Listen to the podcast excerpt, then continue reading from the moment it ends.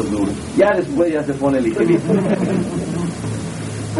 mes, los primeros 100 años son los duros. Ya de ahí en adelante ya empieza a ponerse la cosa más tranquila. Ya no hay tanta tensión, ya no hay tanto estrés. Los primeros 100 años. Tal vez uno pudiera pensar que lo que estamos estudiando es para que los primeros 100 años sean buenos. Así uno cree, y es verdad. Pero tenemos que santificar el motivo de este estudio que estamos estudiando juntos.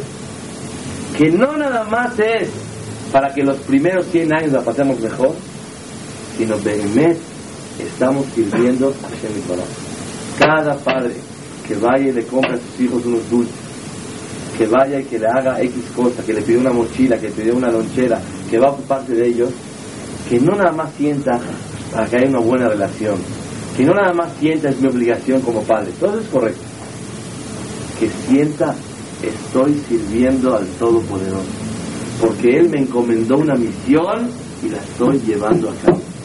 Eso santifica, le da más santidad, más que dushá a todos los hechos que estamos haciendo. Eso me sirvió como un empuje más para que nos motivemos a mejorar y que le demos otro ángulo, otro enfoque al motivo de nuestra superación en este aspecto. Les quiero decir algo muy interesante que una vez estudié y lo, lo cuento aunque sea una vez en los 40 días de Lul y tengo el gusto de platicarles a ustedes. Llevo creo tres años que conocí esto. El tiempo de Elul, Moray Berabotay, es para que una persona viva. Es el tiempo del amor y la unión entre Boreolam y nosotros. El Pasuk dice Elul, Rashet Evot, Ani le dodi, vedodi li. Ani le dodi, vedodi li es Elul. Elul, una persona, el mes de Elul, que nos vamos a acercar, Ani le dodi, en la última letra de cada palabra, Ani es Dios, le dodi es Dios, vedodi Dios, li es Dios. ¿Qué significa Dios? Suma 10. Por 4 son los 40 días esos que estamos cursando. Son los 40 días que Boreolam es como un tío para nosotros. ¿Por qué no como un padre? Porque un padre regaña y ve. Un padre, mano dura. La izquierda, no la derecha, como hablamos una vez. Pero el tío llega, le compra a su sobrino, regalito. Con el tío no hay fricción. No hay levántate temprano, vete a dormir, haz tu tarea. El tío es puro cariño y pura dulzura entre él y su sobrino. Ani le dodi, le dodi li. A Kadosh Baruj le dio el pasuk que el estatus y el nivel y la calidad de enlace entre Boreolam y nosotros es como aquel tío que está chateando a su sobrino. Y nosotros sentirnos que a pesar de que Boreolam nos va a juzgar exactamente en como 21 días más,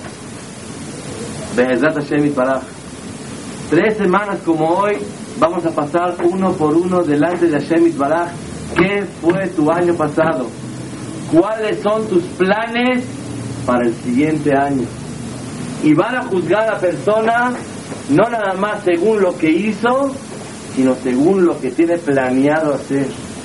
Boreolam no es como cualquier juez. A ver, los actos, ¿qué fue lo que hizo? Hashem Baraj, la forma de juzgar es observando el pasado y el futuro. El futuro no ha venido. Las intenciones y las ganas de querer ser mejor también se mete a la cuenta cuando Boreolam va a juzgar a una persona. Es lo que una persona tiene que tener clarísimo. El UL es el mes de la exploración, explorar los hechos. Es el mes que tiene que haber unión y amor entre Hashem Baraj y Klal Israel. Entre Klal Israel y Boreolam. Eso quiere decir el UL. Les voy a contar algo que es un poco sentimental, pero es de mes. Había una vez un hasid. ¿Sabe qué es un hasid, no? Los que se visten así con peluche aquí, cayelitos, y medias en vez de pantalones, y bata larga, garbo y todo ese sistema. Había una vez el señor, era una persona tenía temor a Boreolam, amor, iba todo muy bonito. De un de repente empezó a bajar en su espiritualidad, en su servicio a Shemit Baraj. Bajó, se alejó y desapareció del Cristo. Ese señor estaba apartado de la sociedad, de todo lo que de todo, ya estaba apartado. No les hago el cuento muy largo para poder aprovechar, pero este Hafid pertenecía a un grupo de que había el mero hajam de todos, más de 10.000 Hasidim. Este Admor, este hajam, Admor se llama el hajam grande de todos los Hasidim. Este Admor acostumbran que la primera noche de Selihot, el primer día que van a empezar Selihot, los separadim empezamos desde la semana pasada, pero los Ashkenazim lo hacen una semana antes de Rosh Hashanah. La primera noche, ¿quién es Hazan? El Hajam. Así empieza Ellos lo hacen a la mitad de la noche, a las 12 de la noche. Hazotla, a la mitad de la noche. Imagínense ustedes el sentimiento de melancolía y de gusto y de anhelo y de extrañar un año que llegue la noche que va a empezar el Lijot otra vez. ¿Qué es el Lijot?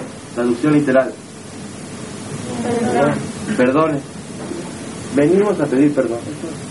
Como niños buenos, nos levantamos a Lijot. ¿Qué es el Lijot? A pedir perdón. Eso. Perdón. A eso venimos. Se juntaran miles de personas para el Selijot a las 11 y cuarto, 11 y 20, faltaban 45 minutos para que empezara el teléfono. El hajam le dice a su shamash, al que le, lo ayuda, lo acompaña siempre, prende, agarra el coche y vámonos. ¿A dónde el hajam? Es el a las 12.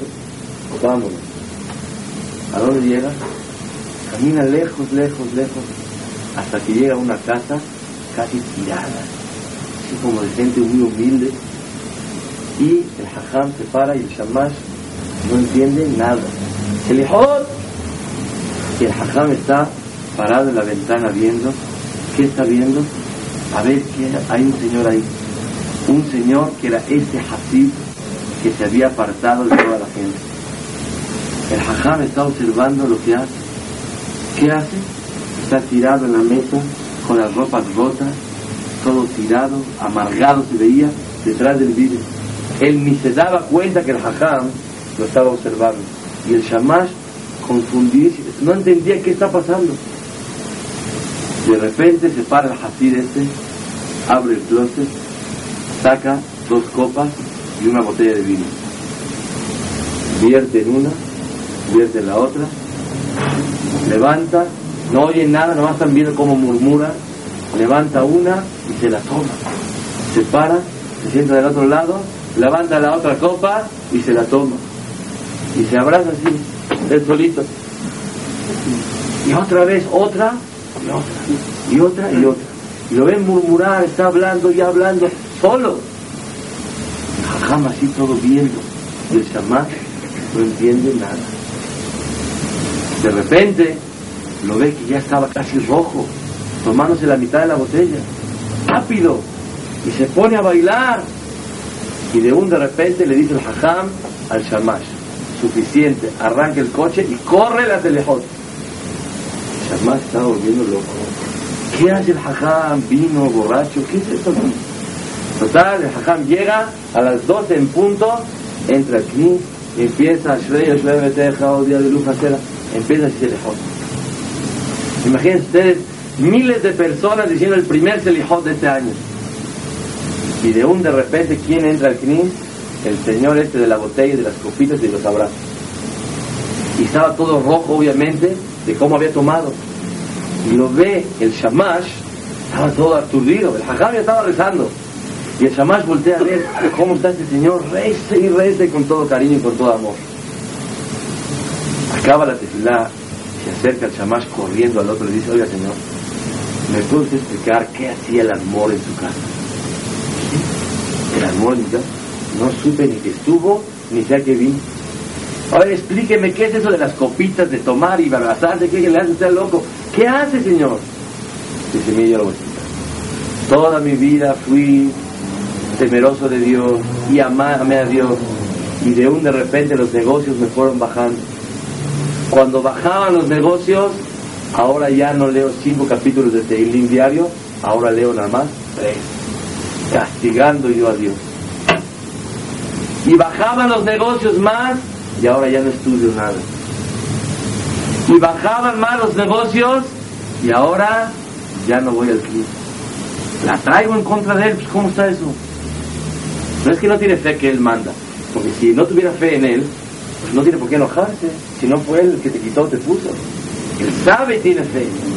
Y bajaban los negocios y más patadas a Dios. Ahora ya no como te Y bajaban los negocios y ahora no come caché. Y bajaban los negocios y ahora no cuida Shabbat. Dijo el Señor que hoy se acordó que es el día de teléfono. Y se acordó y después de tantos años reflexionó y exploró su corazón porque él sabe que este mes de Elul es el mes de la exploración de los corazones. Y se dio cuenta que contra Dios nunca lo puede hacer.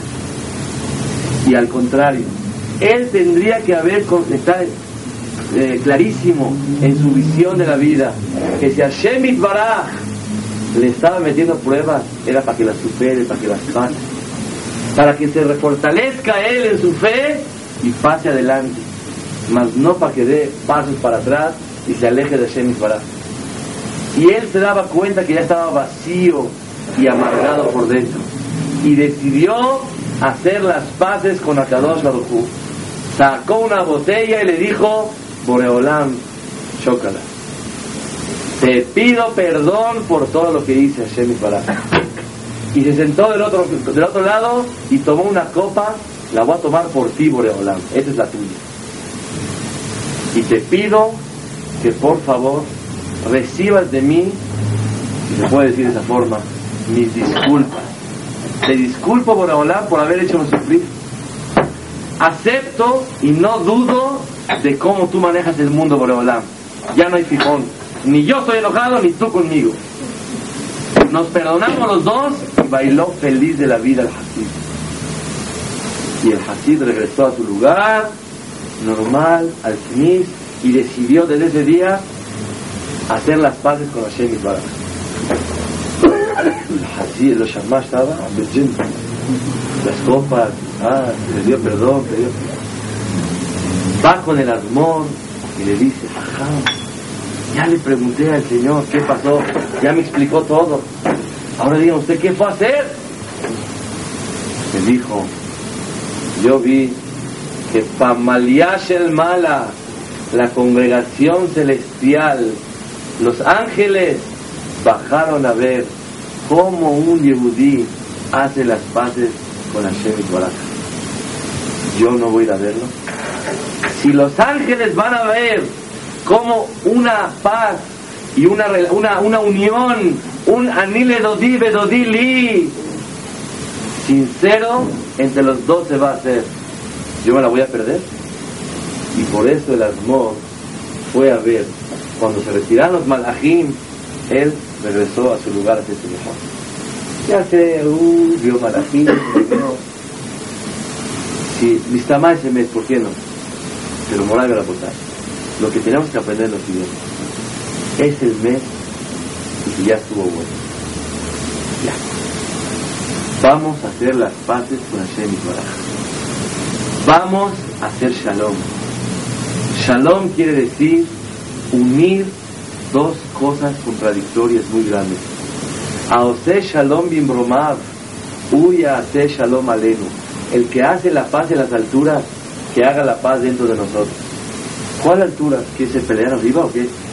En las alturas, ¿qué pelea Dicen los de Farshim, porque el cielo está hecho Shamaim de Esh Umay. La palabra Shamaim viene, dice la Shina Humash, Esh Umay fuego y agua. El cielo está formado, ingredientes del cielo, agua y fuego. ¿Cómo existe la unión entre agua y fuego? La respuesta es que aceptaron unirse las otras son por para hacer la voluntad de su creador. El cielo está formado de agua y fuego. el que hace la paz en las alturas, que es el fuego y el agua, que haga la paz dentro de nosotros, que es la contradicción entre la parte material, la parte corporal, la parte animal y la neshama de la persona, el alma que quiere siempre el bien. Son dos cosas contradictorias, pero no más que el fuego y el agua. Y si Boraholam unió las dos y hace la paz en las alturas, que haga la paz dentro de nosotros. Que obviamente que el que ceda no sea el alma al cuerpo, sino que el cuerpo le ceda al alma.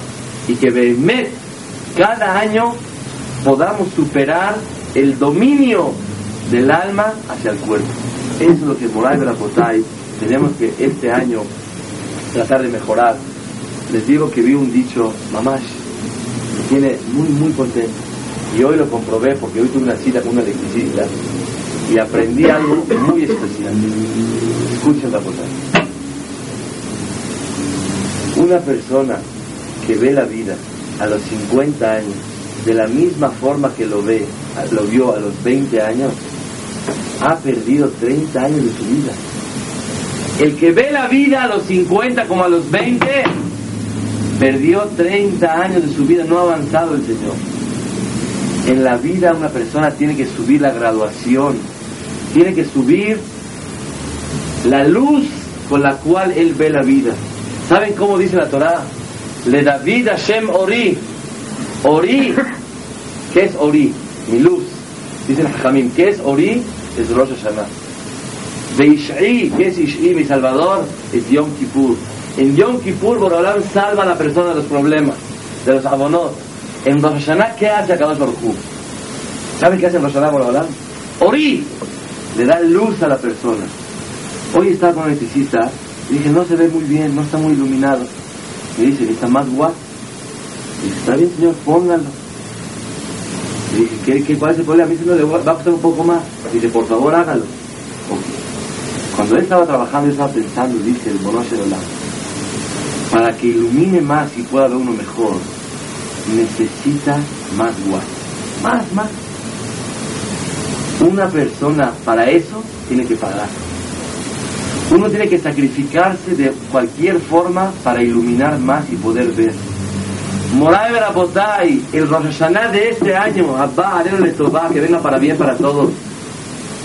Tenemos que saber que tenemos que iluminar más nuestra vista. Tenemos que ver la vida de otro enfoque. Tenemos que ver más.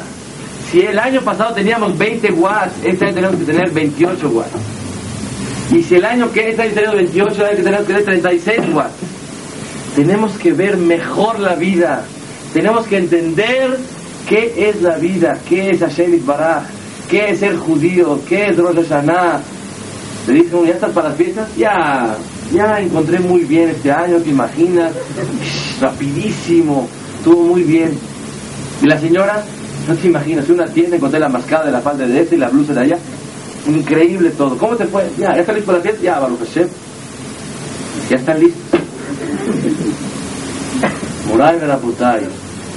Necesitamos traer un electricista y electricista es la Torah Tosha. Kiner mitzvah de Torah or, la Torah da luz. Tenemos que, señoras, por favor, apoyen, estimulen a sus maridos, a sus novios, a cada uno que en sus manos está a ir a estudiar Torah. Y ustedes mismas, este mes, tenemos que estar en muchas ganas. Porque con que cambiemos el voltaje de los watts, nada más, ahorita nos va a durar por un año el foco. Un año vamos a ver, Benezrat Hashem con favor de Boreolam, la vida de otro punto de vista. Si ahorita cargamos batería. Con un poquito que ilumine más, si ves una mancha en el tapete, antes no la veías, ahora ya la ves. Si ves que había un defecto en el tapiz, ahora ya lo puedes hacer, porque hay más luz. Y si no te quieres tropezar, con esa luz es más, y más todavía. Mientras más luz haya, más alegría tiene que haber en un hogar. Moray Berabotay, esa luz la da la Torah Kdosha. Sheneemar, Iner Mitzvah Torah Or. Tenemos que ayudarnos y, buscar la forma de que haya más limuda Torah, que haya más estudio de Torah entre hombres y mujeres. Tenemos que levantar más la luz de nosotros para poder iluminar a nuestros hijos. Si queremos hablar de educar a nuestros hijos, tenemos que iluminarnos nosotros mismos. Eso se llama el mes de Elul, de David Hashem Ori. Ori es luz, para acabar pronto. Vamos a darle la mano a Hashem Baraj, sinceramente, y decirle, ya estuvo bueno. Vamos a hacer las paces. ¿La podemos negociar? Mira, para hacerla, tú quieres que haga yo esto, esto, esto y esto. Yo no puedo esto, esto y esto y esto. Pero este año voy a avanzar un poco. ¿Qué te parece? Y te dice Hashem Baraj, ándale, no hay problema, somos hermanos, no a fijar yo por un detalle u otro. Hashem Baraj ve la intención de la persona. Y lo más maravilloso es que cuando van a juzgar a la persona, no lo van a juzgar nada más lo que hizo, sino qué planes tiene para el año siguiente. Eso, por Olam, Adonas Lehot Bohen Levavot. El que examina corazones sabe ver la buena intención de un Yehudí para superar y para hacer una, una mejor vida. Es lo que tenemos que aprender. Vamos a empezar con lo que siempre estudiamos. Okay. Si un niño no quiere estudiar, ¿qué pasa? ¿Por qué un niño no quiere estudiar? Entonces, dice el de naturaleza, vean una regla. Un niño, una niña, quiere estudiar. Si un niño no quiere estudiar, puede ser por tres o cuatro motivos. A lo mejor más. Vamos a analizar tres, cuatro puntos. Boreolam creó a un humano con el deseo de conocer, estudiar, aprender y superar. ¿Por qué un niño no quiere estudiar? Número uno, si las condiciones son normales, el niño tiene que querer estudiar a fuerza. A fuerza y estudiar. ¿Qué son normales? Que a lo mejor no haya un niño que lo molesta de más, que lo agreda, que lo avergüence, que el maestro sea muy duro con él. Si las condiciones están normales, mi hijo no quiere estudiar, el niño quiere estudiar. Cuando tu hijo te diga no quiere estudiar, le vas a decir, pues estudia, es para tu bien, vas a ver el día de mañana. Lo que hay que analizar es por qué no quieres estudiar. Y si ese por qué ya lo checaste y ya lo analizaste y te diste cuenta que en realidad está súper arreglado ese problema y no hay problema, quiere decir que hay otro factor que está ocasionando que, el niño no estudie. ¿Cuál puede ser? Yahaz Benaorim Gailadim. La unión, el enlace, la forma como se lleva un padre con su hijo. Moral de la posada. Si el niño no estudia y los amigos están bien, y el maestro está bien, y la escuela está bien, y los recreos están a su tiempo, y todo está en orden, uno de los factores importantes es la mala relación entre un padre y su hijo, entre una madre y sus hijos. Hija, hijo, no importa. Ese pero ¿qué tiene que ver? En la casa no nos llevamos bien, pero el niño tiene que ir a estudiar bien.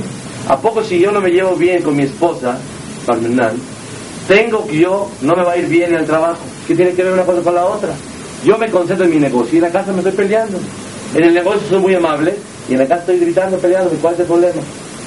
En los niños no es eso. El niño que tiene una mala relación con sus padres, eso ocasiona la falta de seguridad, la falta de apoyo, la falta de confianza en sí mismo y los resultados son no quiere estudiar. ¿Por qué no quiere estudiar? Por falta de concentración, por el dolor que siente, o en calle, como se dice, para darle la torre a los papás, para ir en contra de ellos, para a ellos vengarse de ellos. Es uno de los motivos grandes que una persona tiene que analizar. Punto número dos. No, la escuela está increíble. Las condiciones en las cuales el niño se desenvuelve son perfectas. La relación entre los padres y los hijos, ¿cómo es? Excelente, maravillosa. Pero hay un tercer motivo. ¿Saben cuál es? Que le hacemos que el niño se asquee y odie el estudio. Por ejemplo, la relación es excelente, muy buena, pues ya muy bien. Pero lo que concierne al estudio, el papá lo hace que lo odie. Te me sientas ahorita hasta las 11 de la noche. Tú no vas a dormir hasta que lo acabes de repasar. Lo hace que odie el estudio. En realidad la relación, en términos generales, es maravillosa. Pero en el aspecto del estudio, ocasionas que lo odie el estudio. Entonces no es que en realidad no quiera su papá o haya un cortocircuito, sino directamente el papá o la mamá ocasiona que el estudio sea tedioso, sea odioso al niño. Ay, qué flojera. Ahora que te portaste mal, me estudias dos hojas más. Muchos papás dicen, ¿te portaste mal? Dos Mishnayot, por favor. ¿Qué aprendió el niño? El castigo es Él recibe el mensaje que estudiar es odioso. Esos, ya hablamos tres cosas. Número uno, checar las condiciones en las cuales se desenvuelve. Número dos, el enlace en los padres. Número tres, hacerle odioso el estudio. Personalmente yo tuve un error hace un año y chequé las tres, así como que los tres botones se prendieron. de Hashem, se da uno cuenta, corrige, vaya a vos, y todo pasa y sigue adelante. Si una persona no hace, hace un autoanálisis, moral verapotay, ¿a dónde pueden acabar los niños? Y uno dice, no me explico. Y después una persona le echa la culpa a todos menos a uno mismo. Una vez llegué a un Betabelín, casa de un señor, fui de parte del colegio Maor Abraham, llegué a ese Betabelín. Entré, estaba con mi jabruta estudiando, estaba estudiando hace como cuatro años, tres años, no me acuerdo. Llegué y de repente oigo un escándalo bárbaro. ¿Qué pasó? Le digo a mi jabruta, oye, ¿qué está venido? ¿Qué es ese escándalo? No puede ser. A los segundos veo que todo el mundo se aproxima a mí. Viene, todo. Ver, estaba estudiando. Dice, Señor, deje de hacer ruido. Estoy de visita, ni conozco la casa ni nada. Estamos haciendo ruido. ¿Cómo cuál ruido? Que se levante su pie levanto el pie, abajo de la mesa había un timbre para llamar al servicio. Y para poder llamarlo de lejos al señor, como ya estaba viejito, le pusieron así de piso. Apretaba el botón con el pie, y era servicio. Y todo el mundo viene y todo el mundo está buscando el ruido. Y yo estoy viendo, me falta de seriedad, Y todo el mundo se acerca a mí y me dice, ya deja de hacer ruido. Yo no entiendo. Puse rojo mamás, me avergoncé mucho. Dije, para quitar la vergüenza, me paré. Dije, me no la botar. En la vida uno ve problemas, ve escándalos y nunca se imagina que la raíz del problema es uno mismo. Vean cómo qué escándalo pasó y el que está haciendo ruido soy yo. Yo era. Moray Berabotay. En esto tenemos que saber que una persona tiene que de verdad explorar cuál es el problema que el niño no quiere estudiar. No existe mi hijo, bueno, no le gusta mucho el estudio a mi hijo. Eso es para ser universitario, para hacer tesis, para hacer maestría, para hacer hajam. Eso no tiene naturaleza para eso, no tiene inclinación a eso. Pero la formación natural de un niño, a Kadosh Barujú le dio a todos el gusto de estudiar.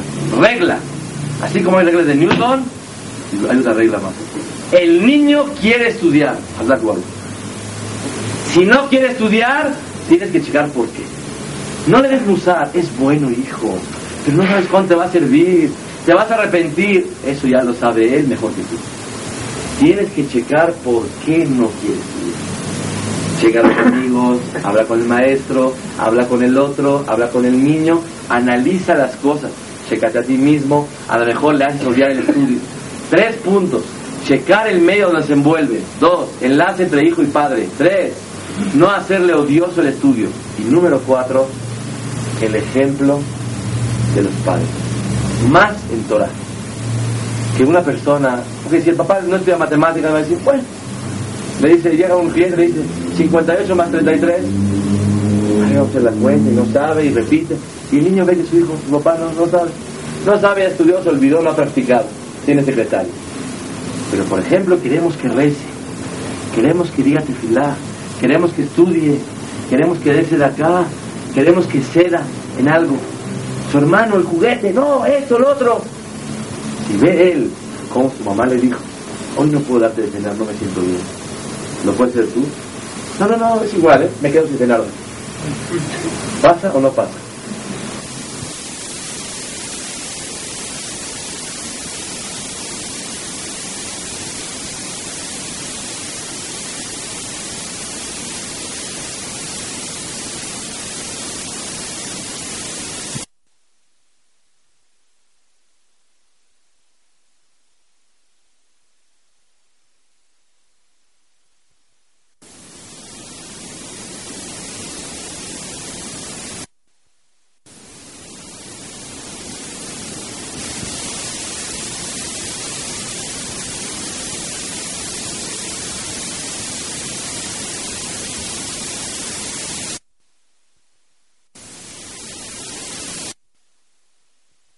Le pide al hombre que ceda, o viceversa.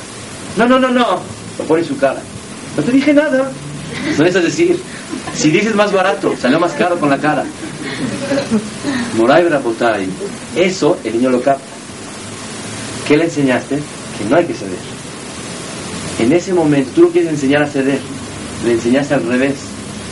Cuatro condiciones para checar si el niño estudia. Uno, el medio ambiente. Dos, si el enlace es bueno y el cariño. Tres, si no le diste odioso el estudio. Cuatro, no le das un ejemplo al revés. Sabe que el niño no tiene la culpa para nada. Mi hijo es un flojo, es que no quiere estudiar, la escuela no sirve, todo está chueco. Y tal vez el del ruido es el mismo. Es lo que una persona tiene que analizar.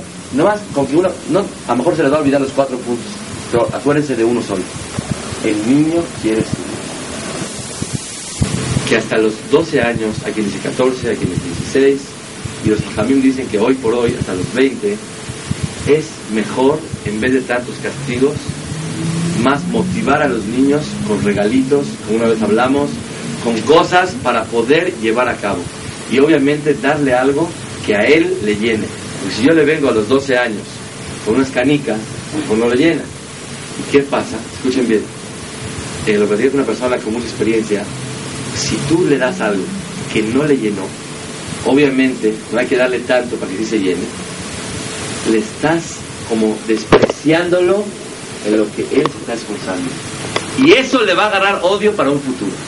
Si un niño siente que no se valoró lo que él se esforzó y le diste canicas en vez de darle un reloj o un llavero, lo que él le gusta, en ese momento el papá como que despreció el esfuerzo que el hijo hizo. Eso es grave y ahora tiene que cuidar.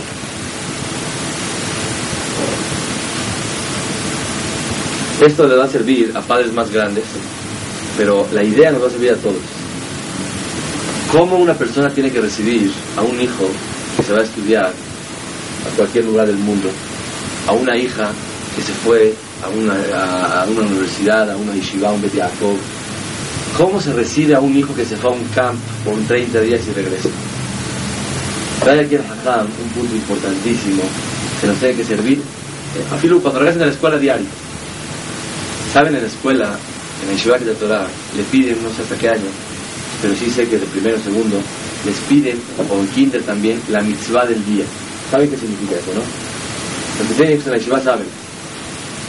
Le mandan que el papá escriba cuál fue la mitzvah buena que hizo el hijo ese día. Y al otro día creo que la morada o el morer lee la mitzvah delante de todos. ¿Qué fue lo que hizo el niño? Para ir motivando a los niños a hacer mitzvah. Creo que así son todos los salones. La mitzvah del día. ¿Qué hizo el niño? Una vez se me ocurrió ponerle así, la mitzvah del día, cuando llega de la escuela, saluda calurosamente. Es la mitzvah del día. Se lo leyeron al niño, o sea, que explique qué fue lo que hizo, que le quería entender. Una de las cosas importantísimas es darle y festejarle a un hijo el que tiene papás que se lo hicieron en la vida y tiene 30, 40, 50 años, y su papá tiene 60, 70, 80 o 90, y se lo sigue llevando a cabo, me va a entender perfectamente bien lo que estoy hablando. Darle y festejarle su presencia. Darle a sentir lo importante que es.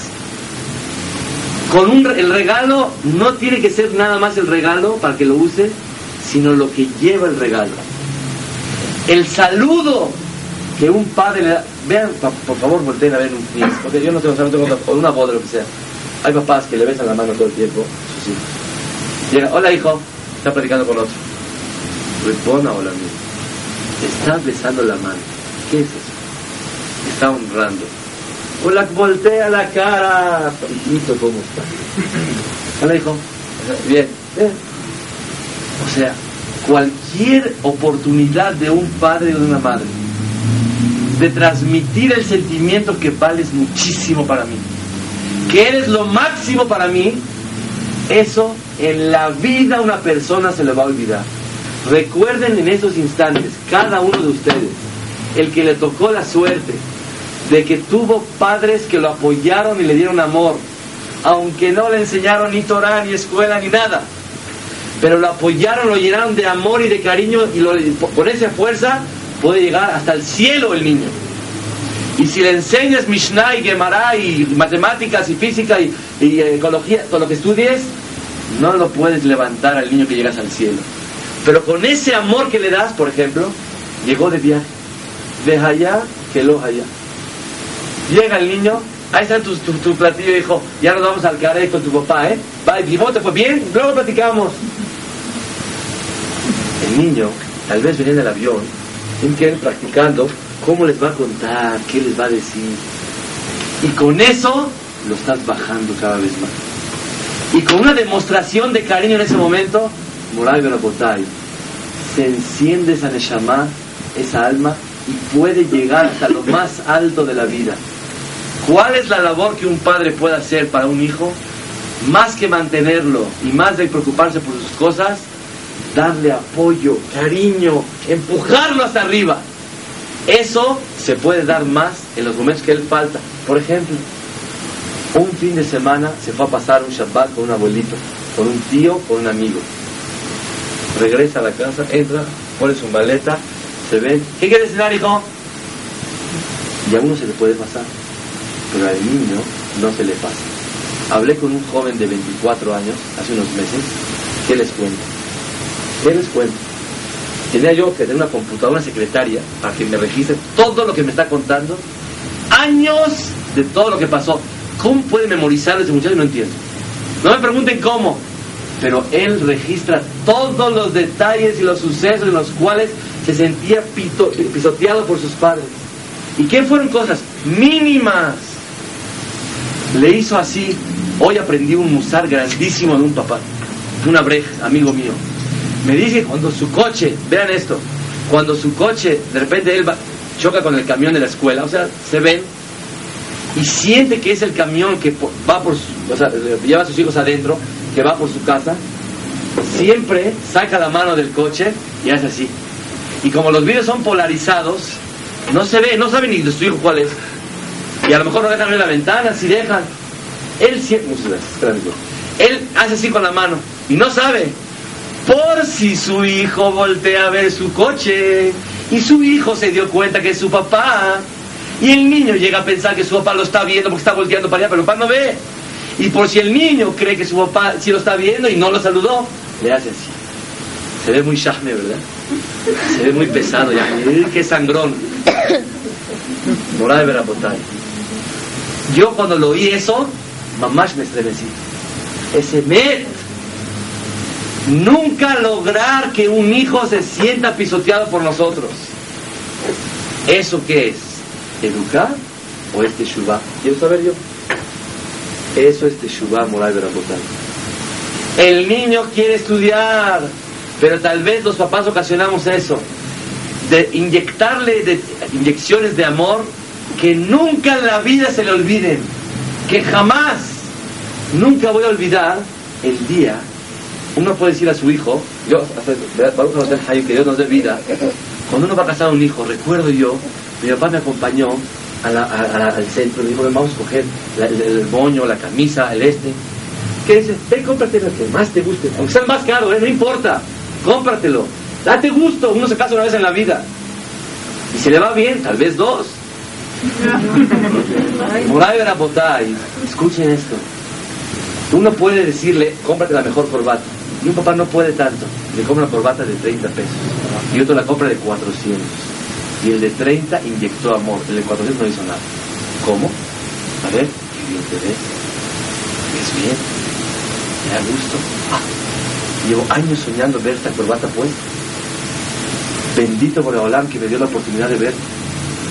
Que así veas a tus nietos, a tus bisnietos. ¿Qué hizo la corbata? ¿Me están entendiendo? Buscar la oportunidad de cualquier detalle sea todo, como se dice maíz. Que sea un hecho grande, grande. Sin tanto cuento, porque si vamos a estar actuando no sirve.